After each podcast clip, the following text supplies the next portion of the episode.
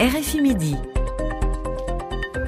Il est 13h24 à Paris, la revue de presse internationale maintenant dans RFI Midi. Bonjour Véronique Rigolet. Bonjour Florent, bonjour à tous. À la une, le sacre de Xi Jinping, troisième mandat, c'est historique, à la tête de la Chine. Oui, encore euh, cinq ans pour Xi Jinping, euh, titre euh, laconiquement le Süddeutsche Zeitung. Après déjà dix ans de pouvoir, Xi Jinping s'est hissé ce vendredi au sommet du panthéon des dirigeants chinois, comme prévu, c'est-à-dire sans incident, ironise de son côté le correspondant d'El País, qui décrit un couronnement soigneusement chorégraphié et sans surprise, un vote à l'unanimité, tous pour, zéro contre, zéro abstention. Après s'être installé en octobre dernier à la tête du Parti communiste, le dirigeant chinois cimente ainsi son contrôle absolu sur le pays, commente le quotidien espagnol. C'est du jamais vu, souligne également le correspondant à Pékin du Guardian, euh, qui explique qu'après avoir aboli la limitation du nombre de mandats présidentiels en 2018, euh, Xi Jinping va ainsi devenir le chef d'État de la Chine moderne, ayant exercé le plus longtemps ses fonctions et qui le régnera donc au-delà de ses 70 ans voire même plus, puisque aucun adversaire n'émerge. Un mandat extrêmement fort et qui pourrait durer, estime également le South China Morning Post, le journal de Hong Kong, qui note que Xi Jinping n'a d'ailleurs pas indiqué combien de mandats supplémentaires il comptait effectuer. Un pouvoir absolu pour Xi Jinping qui inquiète au plus haut point les États-Unis en pleine dégradation des relations bilatérales. Oui, Xi Jinping prépare la Chine à une ère de rivalité entre superpuissances, assure le New York Times, qui rapporte que lors d'une réunion avec des chefs d'entreprise cette semaine, le président chinois a d'ailleurs fustigé sans ménagement l'endiguement, l'encerclement et la répression de la Chine exercée, selon lui, par les États-Unis. Xi Jinping cherche à se réaffirmer en tant qu'homme d'État mondial et à naviguer dans une rivalité de plus en plus fracturée avec les États-Unis, estime également le Wall Street Journal, euh, qui redoute que ces tensions eh bien, ne se renforcent alors que, dit-il, Washington et ses alliés vont maintenir la pression pour que Pékin n'arme pas la Russie dans sa guerre en Ukraine.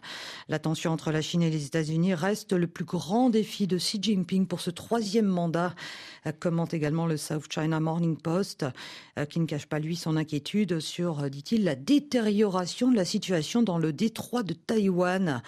Taïwan, l'île nationaliste que Pékin a promis de réintégrer à son territoire. Dans la presse encore, Véronique, euh, on en parlait avec notre invité, c'est le sommet de la réconciliation aujourd'hui en, entre la France et le Royaume-Uni. Premier sommet franco-britannique après cinq ans de brouille lié au Brexit. No Deal Guardian, Rishi Sunak et Emmanuel Macron entendent écrire le renouveau d'une belle relation entre les deux pays. cela passera eh bien, par la recherche d'un accord sur l'immigration illégale. C'est en tout cas ce que le Premier ministre britannique s'en vient chercher à Paris explique le quotidien, alors que Londres vient de renforcer sa législation. Rishi Sunak souhaite que la France l'aide à endiguer les traversées de la Manche par les migrants. Et pour ce faire, eh bien, le gouvernement britannique est prêt à mettre 200 millions de livres sterling, 226 millions d'euros sur la table pour que Paris investisse dans la police et les renseignements afin de résoudre cette crise migratoire, révèle le Times.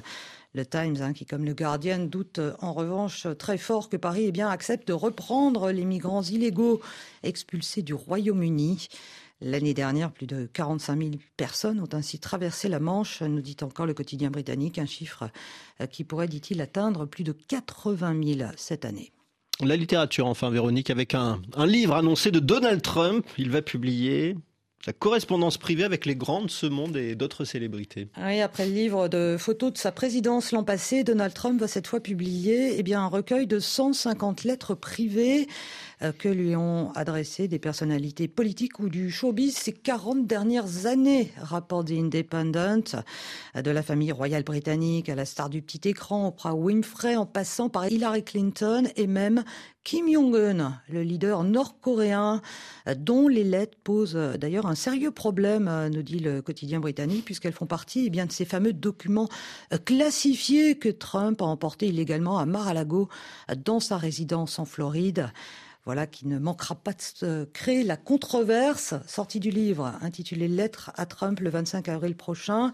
99 dollars, 400 ah dollars hein, pour un, un exemplaire signé.